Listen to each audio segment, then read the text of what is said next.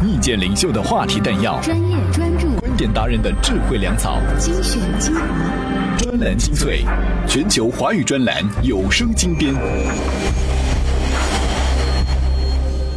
各位好，欢迎收听专栏精粹。明天呢是情人节，那今天咱们的主题啊就和情人节有关。在开始今天的主题之前呢，我们首先还是和您先说个历史上的故事哈。一九一四年六月二十八号这一天是星期天，波斯尼亚首府萨拉热窝是阳光明媚啊，在这儿，奥匈帝国的皇位继承人斐迪南大公夫妇被塞尔维亚族青年普林西普射杀，双双毙命。这啊，也就是历史上著名的萨拉热窝事件。当时谁也没想到，这么一个偶发事件，居然成了第一次世界大战的导火索，而普林西普后来也成了永载史册的人物。历史的进程往往充满了偶然因素，可问题是，斐迪南大公这么一个奥匈帝国的皇太子，怎么就跑到萨拉热窝来了呢？答案是啊，秀恩爱。斐迪南大公啊和索菲亚属于贵属通婚，在当时这真是件难办的事儿啊！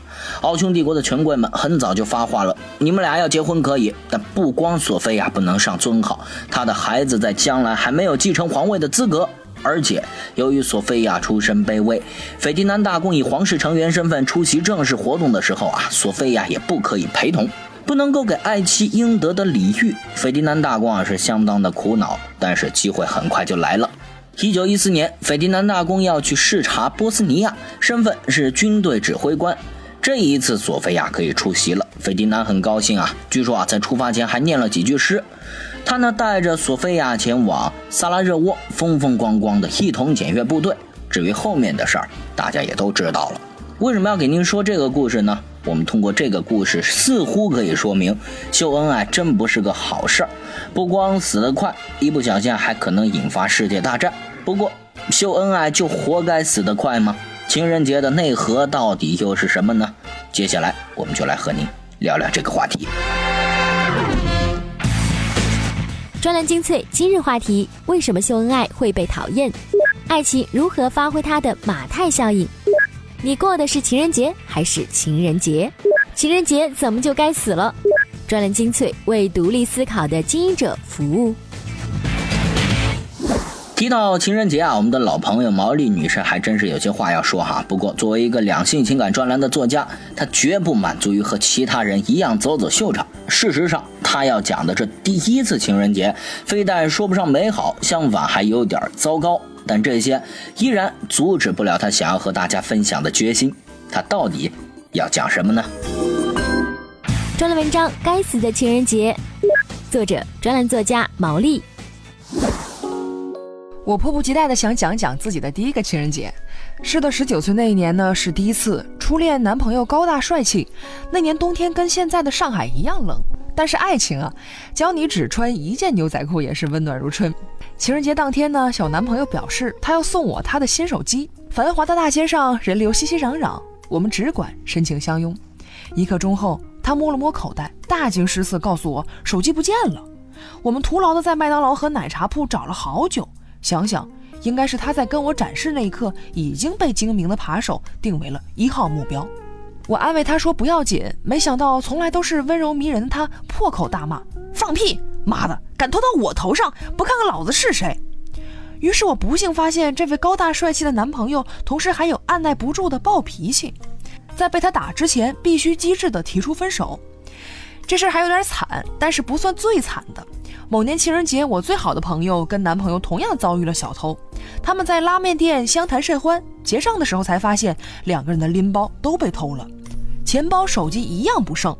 两个人拼凑完口袋里所有的零钱，买完单，已经是连坐公交车的钱都没有了。他们只好打车去了附近最近的女朋友的父母家。后者欣喜若狂，没想到未来女婿这么快就来报道了。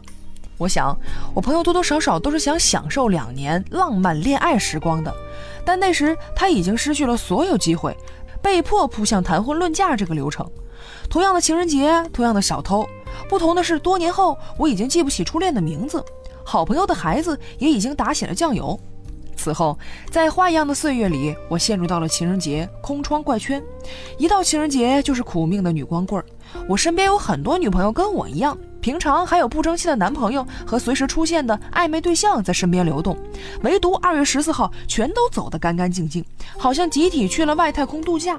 就算有幸碰上一个没有擅离职守的，他一定会跟你说，这种节日挺庸俗的，没什么好过的。我和我的女朋友直到大脑发育完善才发现，这种后果常常是因为你没有让他们喜欢到愿意花钱买礼物。情人节缺席的那个男人，他一定是去别的地方给更值得的对象过节去了。虽然有杂志称中国男人是全世界最慷慨的男人，但那份慷慨多数只留给了合法伴侣。而当你成为那个合法伴侣，即便是情人节，所有关于爱情的感觉也已经消失不见。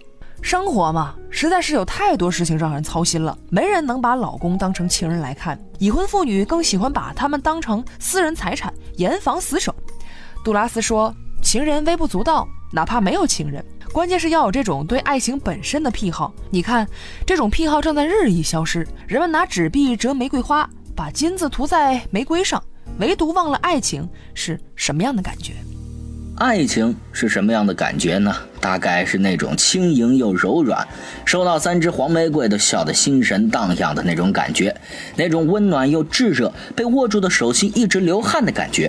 不过，今天啊，没人谈论感觉，大家谈论的是礼物以及礼物花了多少钱。这儿依然是专栏精粹，国人轰轰烈烈的抓奸也大张旗鼓的过情人节，车水马龙，水泄不通，吃饭等位，看电影没票，过节更像走个庄严的仪式。但这些似乎都是注定的，至少它和爱情的关联真是越来越少了。情人节怎么就成了和爱无关的情人节了呢？哎，注意啊，这个劫是劫难的劫。我们再来听个说法。专栏文章注定与爱无关的情人节，作者专栏作家红肚兜。男人永远无法理解女人为什么如此在乎这些莫名其妙的节日，但是这一刻，他出奇的记忆力令他叹服。那些他总也记不住的生日、纪念日、节日，都像地图一样清晰地雕刻在他的大脑纹路里。一旦男人忘记了，他的脸色就像夏天里叫人心惊的乌云。这几天，他别想有好日子过了。幸亏现在是智能时代，男人大脑里存不住的信息可以存在手机、电脑里。时间一到，他就会提醒你：“嘿，某个节日又到了，礼物和大餐你准备好了吗？”女人在这些特殊的日子里，对浪漫的需求空前高涨。男人的一举一动都与是否爱她扯上了关系。他就像丛林里那只挑剔的死鸟一样，审视着雄性的行为。如果他不在这种重要时刻卖力表现取悦她，他就要赌气飞走。然而，这世上真有热爱浪漫并乐此不疲的男人吗？我见过一些擅长制造浪漫的男人，比如会送九百九十九朵玫瑰，会放烟火，会在高级西餐厅的甜点里藏一枚戒指，会在派对上突然为女友推出一个九层蛋糕。他们并非天生具备这种功能，之所以成了女人肚子里的蛔虫，通常是为了讨女人欢心，或者是因为不懂浪漫吃过亏。他要浪漫，那就给他浪漫。总不会比升官发财更难。男人骨子里对浪漫这东西却一点都不感冒。女人想要鲜花，他就想那不过是一把植物啊，放几天就枯萎了，有什么意思呢？女人想要新包，他想他不是有六个一模一样的了吗？女人想他在重要的日子里能够送一件昂贵的礼物，比如说钻石，他就想这个月的奖金还没着落，下个月的生活费怎么办呢？女人还幻想他在开会、加班、出差时，突然抛开一切，溜到他楼下点一圈心形蜡烛，并大说情话。对此，男人满脑门的弹幕只有一句话：“你一定是在逗我。”尽管如此，男人也拗不过女人那颗热爱浪漫的心。如果他要获得她的爱，就要学会迎合她的喜好，特别是直接与爱情挂钩的节日，简直成了女人检验一个男人是否爱她、有多爱她的标准。米兰昆德拉说。一个人在具有美化功能的哈哈镜面前，带着激动的满足看待自己。情人节刻意制造的种种浪漫，就像人们为自己平凡无奇的爱情刷上一层鲜亮的油漆。在大掏钱包换回的短暂美好里，仿佛爱情才更像爱情。上世纪九十年代初啊，一位媒体人做了一本时尚杂志，当时最高的广告投放客户是一家哥伦比亚的钻石商，对方要求广告内容必须要表现出钻石是爱情不可或缺的一部分，不需要介绍公司背景，也不需要渲染品牌影响。当时啊，他还觉得这种广告很奇怪，但现在你看，只要提起钻石，人们第一个想到的就是爱情；只要提到爱情，人们总会问：那什么时候送一个钻戒呀？那家钻石商可成功了呀，在大掏钱包换回的短暂美好里，仿佛爱情才更像爱情。全世界的商人都知道，女人的钱好赚呀。重览优质文字专栏，汇集高明精英智慧，欢迎收听专栏精粹。欢迎回来，这里是专栏精粹。我们接着来聊情人节。张公子啊，前些时候呢写了篇文章，说这传奇里的主角啊，基本上都得经历一些波折之后才会得到爱情。但是还有个套路，就是给非主角们也配一段爱情。男女主角们经历的是跌宕起伏、凹凸有致、惊险万端、飞檐走壁、山高海阔的传说式爱情，往往全篇下来嘴都亲不上。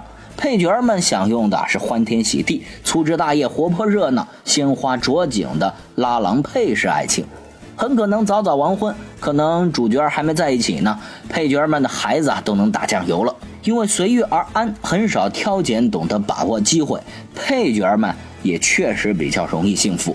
但爱情中的马太效应还真不是人人都能懂的。接下来，我们就来听听小说家西门妹对这个问题的理解。专栏文章《爱情的马太效应》，作者小说家西门妹。我的一个女友前阵子和男朋友闹翻了，很伤心，下楼梯居然摔断了腿，住到医院里，情绪更加恶劣。在住院期间，闲着无事，便打电话给老朋友们，结果前几任男朋友纷纷赶到医院，对她怜爱有加，她却更加伤心，觉得她最希望的人是刚闹翻的男朋友。她跟我抱怨这个事。我安慰他说：“爱情这东西有时会有莫名其妙的规律，十分的嫌贫爱富。你越拥有爱，就会有越多的爱，而感情贫瘠的人越得不到。这就是经济规律中的马太效应。”我劝这位女友说：“不妨放松心态，你以前的男朋友们对你好，你接受好了，你就当是在体验这个世界微妙的差异。”托马斯认为，这个世界的差异是存在于平时看不见的地方，在于异性内心或者习惯最隐秘的一些不同，因为那只属于个体。这个托马斯是昆德拉笔下的花花公子，但另一面，他是个对自己绝对坚持和忠诚的人，也是我这位女友最喜欢的人物。这么一讲，他顿时听了进去。在接下来的日子里，她善待来看望她的每个朋友。她的那些前男友们常常捧了鲜花来看她，对她好，给她讲故事，哄她开心。她心情真的好了起来。她想起以前和这些男朋友分了手，几年都不见面，眼下他们一个个都抽出时间来陪她，她对他们生出了感激之情。当然，这情感只限于感激。既然当年分手，自然有充分的理由，但这已经足够。他们来看他，也向他讲述自己的心事，也是消除烦恼的方法。渐渐的，整个病房里洋溢着一种狂欢的气氛，镜同病房的几个女病友也被搞得心思活泛。在意料之中，她那闹翻的男友也加入了这狂欢的行列。大约他发现他不再紧迫他，他脸上又洋溢出刚恋爱时的神情。结尾是在意料之外的。她出院时并没有和男朋友复合，而是一个帅气的男医生帮她办理了出院手续，送她回家。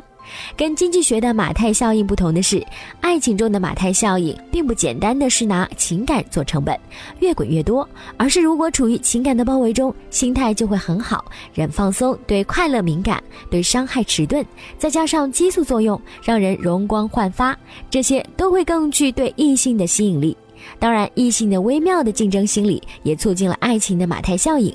如果没有被爱包围，至少要模拟被包围的状态，把心态放松，像一台不断调试的收音机，爱情就比较容易到来了。经济学家认为，由于累积和机会，有钱的会更有钱，穷的会更穷，这个效应就叫马太效应。而把它放到爱情中，简单的说，就是越拥有爱，就会有越多的爱。而感情贫瘠的人越得不到，想想还真是有够气人的。这如今啊，秀恩爱死得快，已经成了键盘单身党们的一句诅咒真言。不过，恋爱原本是两个人的事儿，为什么大家会乐此不疲的秀恩爱呢？而过度秀恩爱，怎么又会被人讨厌呢？最后这篇文章或许可以给您解释这个现象。专栏文章：为什么秀恩爱会被讨厌？作者：汪子玉、董苏豪。秀恩爱在英文中叫 PDA，这个词儿挺新，但秀恩爱的行为却是不分种族、年代和国家，一直存在于世。古人不能自由恋爱，但是父母之命、媒妁之言，到了婚礼的时候还是要秀的。古人云：“婚礼是合二姓之好，上以事宗庙，而下以继后事也。”这是很重要的事儿，必须广而告之，向亲友、父老、街坊、邻居宣布夫妇关系结成。这种通过婚礼的秀恩爱，更多是为了宣布和巩固男女双方的性别角色和社会责任。另外，古人也有古人秀恩爱的方法，比如西汉的大臣张敞经常给老婆画眉毛，闹得满长安城都知道。有好事的跑到汉宣帝那儿告状，说这个恩爱秀得太高调了，有损大臣的体统。皇帝也多事儿，找张敞来问话。张敞回答说。臣听说，闺房之内夫妇之私，有比画眉更过分的事儿啊！皇帝想想有道理，就没责备他。这件事儿还被写进了《汉书》，流传千年。这个恩爱秀的可是旷古说今。还有一个非常牛的秀恩爱，李白的“桃花潭水深千尺”，李白的“桃花潭水深千尺，不及汪伦送我情”，跟这个比起来都弱爆了。同样是唐代诗人元稹和白居易这一对好基友，真是恩爱情深呐。元稹在四川阆州西寺的墙上写满白居易的诗，而白居易写元稹的诗上百篇，做了一个屏风。他还给元稹回信说：“君写我诗迎四壁，我题君句满屏风。与君相遇知何处？两叶浮萍大海中。”这个恩爱秀的实在是够文艺，够逼格，一点儿也不会让人觉得厌烦。而在社交网络时代，秀恩爱简直成了情侣们的日常娱乐活动。在个人主页上稍微刷新一下，就有铺天盖地的情侣自拍和情感告白扑面而来。不过，为了自我形象的完善，他们还会一直秀下去。美国社会学家欧文·戈夫曼曾经提出拟剧理论。将社会中的人比作舞台上的演员，舞台大体分为前台和后台两个区域。大家在前台，也就是能被别人看到的地方，利用外表和举止表演出希望被人接受的信息；后台是演员离开前台进行休息和缓解表演紧张的地方。如今，大众栖身的社交网络完美的把后台搬到了前台，这下子所有人都是全天候的演员了，无论人前人后。在离开群体，在离开群体的地方，社交平台上发表的文字和 PO 的图片都是很安全的面具。大家带着他们表演自己理想的形象，秀恩爱，能表现自己的生活质量和优秀的吸引力，对于社交形象当然是加分项。不过，也要小心了，秀恩爱死得快，早就被键盘单身党们传成了一句诅咒真言。社交网络上的秀恩爱被很多人嫌弃，是因为它出现的频率太高，让人无法摆脱。一个过度私人的信息，在另一个人的脑海里会把它定义为无用信息，就如同大街上向你散发无用传单的推销客。如果这种推销客三步两步一遇，当然很容易让人厌烦的，要举起火把。更何况，一个空虚、寂寞、冷的心灵，怎么能承受热闹是他们的，我什么都没有的？刺激的。对于一些人来说啊，不秀也不行。不过，如果仅仅是为了记录生活，而不是为了秀而秀，或许啊，也能不招人厌烦了。好，这期话题呢，就先和您聊到这儿。除了收听我们的节目之外，您还可以到我们的微信公众号“充电时间内”获取更多的干货内容。感谢您的收听，我们下期再见。我是老彭，如果下面这段话您已经听过了，就赶紧跳下一期节目吧，因为接下来是一段啊诚恳的广告。算上收藏量，在所有平台加起来，充电时间系列节目已经有二十多万的稳定听众。我们采访过其中许多，问他们为什么会订阅收听充电时间呢？其中最多的回答是说，像小松奇谈、百家讲坛，还有动物相对论、逻辑思维这些大 V 的节目，听完之后还有时间，然后一不小心就找到了充电时间的这个节目，觉得挺对胃口的，就坚持订阅了。后来有一部分人还发现，这样的节目可能比视频转成音频的节目更适合在开车、坐车、健身、跑步、做家务的时间来收听，所以一不小心就成了粉丝。听到这样的回答，我们真的是非常的开心。我们有两个制作节目的秘密手法，而大家这样的回答就证明我们的秘密手法是有效的。有什么事情比证明自己是对的更让人开心的呢？后来我们又问，那么你们为什么会愿意花钱加入我们充电时间的会员社群呢？这个时候的回答就更加丰富了。有人觉得充电时间节目不错，但是这帮家伙没有收益，可能会存在不下去，所以呢想打赏我们。还有人呢，是为了参加充电学院的线上课程，看看老彭到底能提供多少有用的、高效的商科知识；还有人是想认识几个跟自己一样的朋友，找找这个世界里面的同类。同类这个词就引起了我们的兴趣。对呀，手机上有那么多的内容可以用来打发时间，大家可以玩游戏，可以用社交软件，可以看视频节目。但是我们这些人却无聊到要靠听充电时间来消磨时光。那些在车上开车的时间，在做家务的时间，在健身的时间，大脑是空闲的，身体是在运动着的，所以呢，只能听。而听的时间呢，我们没有听歌，没有听段子，没有听音乐，而是用来听充电时间这样的商制节目。这样的一群人到底是怎样的人？我们到底是怎样的一群同类呢？这也是我们组织社群的一个非常重要的目标。我们一边组织，一边跟大家一起来寻找答案。如果你也想跟我们一起发现这个答案，欢迎各位关注我们的微信公众号，点击会员中心加入我们。已经有一千多个小伙伴了，还在不断增加。再次感谢所有赞助过我们的小伙伴。